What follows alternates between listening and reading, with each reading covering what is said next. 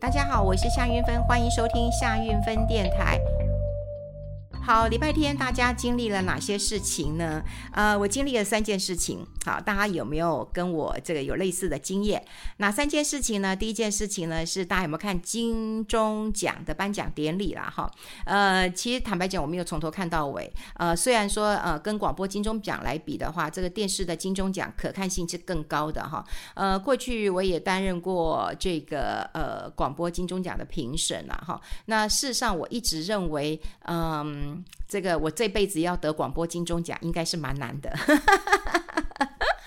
因为大家都知道哈，诶，如果你是广播金钟奖的话，你要得奖，你真的要很这个专心的就做那十三集的节目。可对于我们每天要做节目的人，我一个礼拜做五天节目的人，对，不可能我去呃为了金钟奖去做那十三集的呃精雕细琢的一个节目啦。不过我常讲说，哎，我人生已经当了评审以后就已经解锁了哈，得不得奖不太重要了。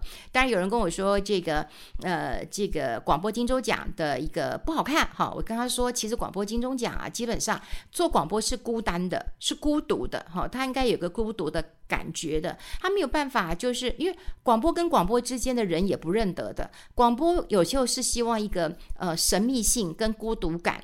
对，如果他都曝光了，你就觉得好像嗯、没有太大的一个意思，所以它跟电视不一样。电视你不管有没有追过剧或者看明星，你大概都会认得的。所以感觉上，当然电视的金钟奖会比较呃这个大家的共鸣共感会比较高一点，辨识度也更高了哈。那我我要讲的是，当然昨天我还特别去翻了这个 YouTube 来看哈，因为呃我跟嘉靖君陈雅兰那么有呃这个一面之缘，当时是他也来我的。呃，这个电台，然后宣传他的嘉庆君游台湾了，因为他非常非常的诚恳。那当时他也在念师大的 EMBA，已经很忙了，可是他还是呃透过朋友告诉我说啊，运芬，我很想上你的节目，因为你的呃乐听大众跟他的属性很像，一定会支持他的歌仔戏。哦、我就说没有问题哈，没有问题，我也呃我一定会全力支持他。那他也到我的节目访问。他怎么样事业跟啊、呃、这个呃学业哈怎么兼顾？然后他对嘉庆君呃由台湾哈，那他是用什么样的一个角度去切入？还有就是怎么样能够让歌仔戏啊、能够受到更多年轻大众的一个呃喜爱？所以我们谈了很多了哈。那呃在呃金钟奖颁奖前哈，我记得我也在我的脸书分享，就说我希望我的皇上。啊、能够这个得奖的，果然好，果然他也创下了记录哈，改写了记录。呃，他以一个女性，然后得到了最佳男主角奖了哈，这也是史无前例了。呃，他个人非常非常的呃努力啊，私下其实非常非常的呃客气。当然，他讲的话也让我感动落泪了哈。就是为了戏剧啊，为了他的理想，他房子也卖了也没有关系。他认为，嗯，意大利有歌剧，呃，这个呃这个宝莱坞，呃，这印度有宝莱坞嘛，哈，那纽约有好这个呃百老汇，好，那台湾的歌仔戏能不能好好活着？其实我也觉得很感动然后。他喊出“我爱台湾”的时候。呃，声泪俱下，我真的觉得非常非常感动。好，呃，这个金钟奖的颁奖真的很好看，我不晓得大家有没有看。好，那另外呢，就是，哎，我昨天非常的呃紧张啊，因为我的电脑坏掉了，忽然之间它就不动了，冷冰冰的哈。有人说 Apple 的电脑呢，你就不用关机哈，因为它呃不需要关机，Always 它都可以。这个开机的，所以我也就是让它呃一直都开机了，所以我有时候开它的时候都会热乎乎的，可忽然它就变冷冰冰了，我就觉得好害怕哦哈，呃还好有惊无险，呃这个弄了半天之后是一个转接头的问题啊，目前大概可以堪用哈，所以我又可以很快的呃在进行我录音的一个工作了。好，除了这两件事情，那么一个很欣喜，一个很惊吓之外，还有另一个件事情让我很惊吓。我不晓得大家有没有留意这个新闻？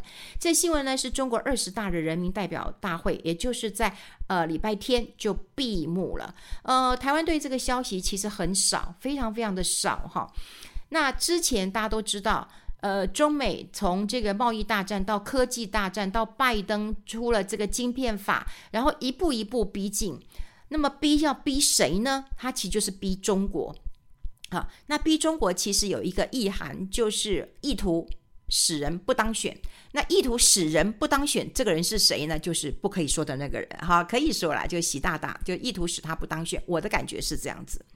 可这一次的一个选举出来之后，你会发现到习大大权力更集中了，习大大大权在握了。他并没有因为拜登的一个这个政策，然后让他不当选。总之就是中美之间的挑战会更严峻了。而且呢，台海之间的这个危机，我我觉得也是持续存在的哈。那怎么说呢？呃，这一届呃新的中央委员的名单已经出来了。那之前市场其实都有一些猜，就是说，哎，那李克强呢？李克强大家都会知道他是那个呃经济学者，哈，所以他会不会又再浮出台面？这当然是一个很重要的指标嘛。中国现在经济这么糟了，是不是需要一个经济学家呢？需要。好，那另外就是汪洋，好，汪洋。大家也认为他是一个比较呃新经济的一个代表。好，那因为呃习大大的策略是国进民退啊，那感觉上就是比较巩固啊、以国家为主，巩固权力核心为主了哈。但是看到呃自由经济派有点比较自由经济是以经济为主了哈。那这一次看起来李克强裸退，汪洋落榜，连这个江泽民的这个呃听说是江泽民派的韩正也落马了。好，所以胡锦涛派的落马了，江泽民派落马了，所以就是习派的大胜利。好，大胜利。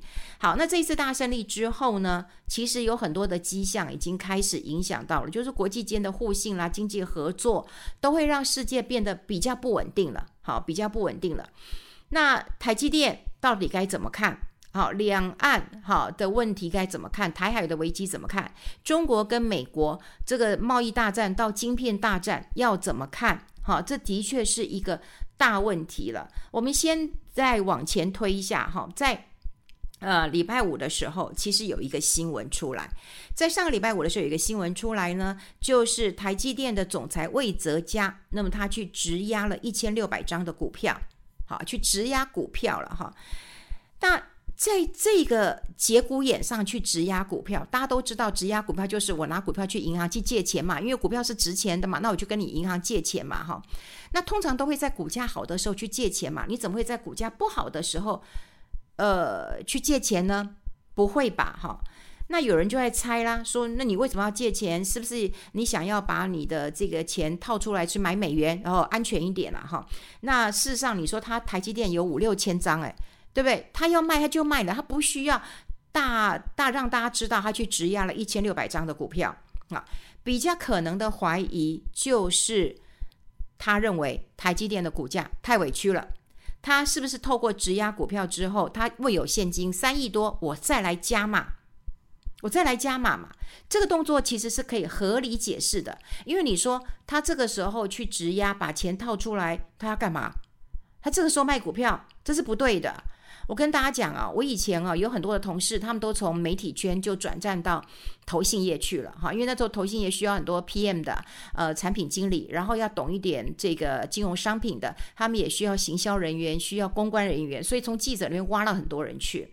好，那挖了很多人去之后呢，诶，那到了股市呃行情不好的时候，那你知道吗？他们要不要买基金？要，他们要买自己的基金诶。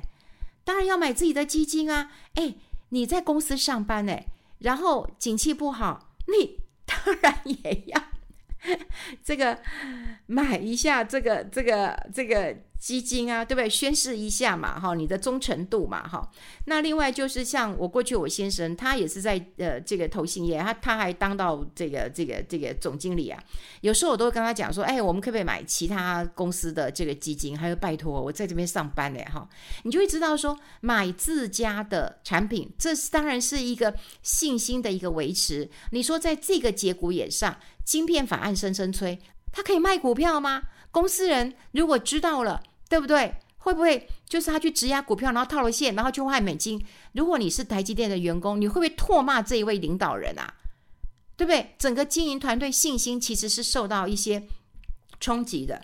所以我认为啊，哈，我认为啊，比较合理的一个状况哈，应该是他们要爱台积电买股票的一个行动。其实法人也有讲过，就是说你不合理嘛，你在他可能台积电还可能在跌的情况之下，对你不合理嘛，你去质押，对你质押以后呢，万一股价下来，你要去补钱哎，对你补钱要是补不够，你要断头哎，你没有必要去冒这个风险嘛。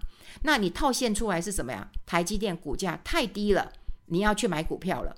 所以从呃这个魏哲家这件事情之外，也有媒体就开始关注啊，说哎有啊，那个副总啊徐国进，他九月已经买十五张嘞，好买也也花了七百多万了哈。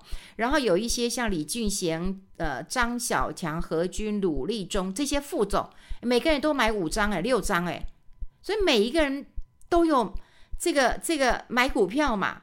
那台积电他他去质押之后，大概有三亿八，三亿八的话，那那以台积电现在来讲，假设用四百块来算的话，四百块你大概可以买到一千张，哎，好一千张了哈，所以你可以看得出来，现在已经有副总开始在买股票了，然后呢，这个魏哲家哈魏哲家总裁也开始在质押了，你就会觉得说，一定要爱台积电呐。所以你怎么会解读说，哦，他去呃换一些美金，然后做一些自己个人的一个布局？他身价已经很高了，他今天的荣辱都跟台积电绑在一起了。所以他最可能做的一件事情就是什么呢？他准备钱要去买台积电了。可他也不能这样讲啊，他只他只能够用行动告诉你说，台积电太委屈了，对不对？这个股价真的太委屈了。如果说以台积电今年三十八、三十九。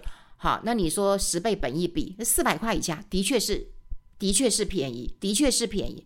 但我要跟大家讲的一件事情，就是短打可能我觉得没有太大的问题，也就是说短线并没有嗯太大的一个问题。可是长线大家都知道哦，台积电之前法说会对于景气它的能见度是保守的，好，是保守的。你真的要去长期呃布局。好，长期布局，那我觉得其实要看的。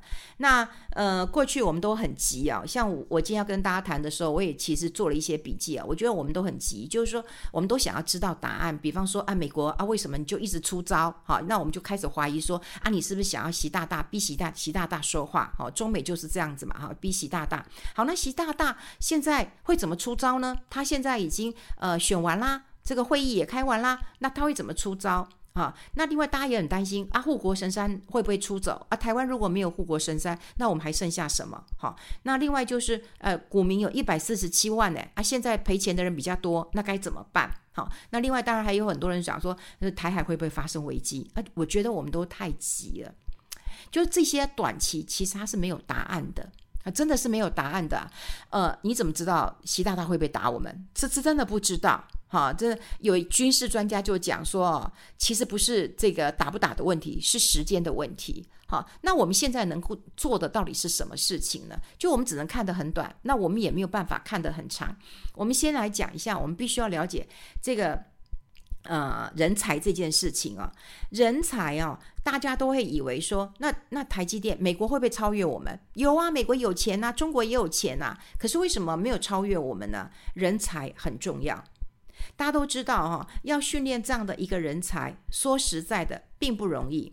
台湾人真的好有奶超比亚的，可是美国大家都知道，在美国他们喜欢做一些创新的、创业的新创事业。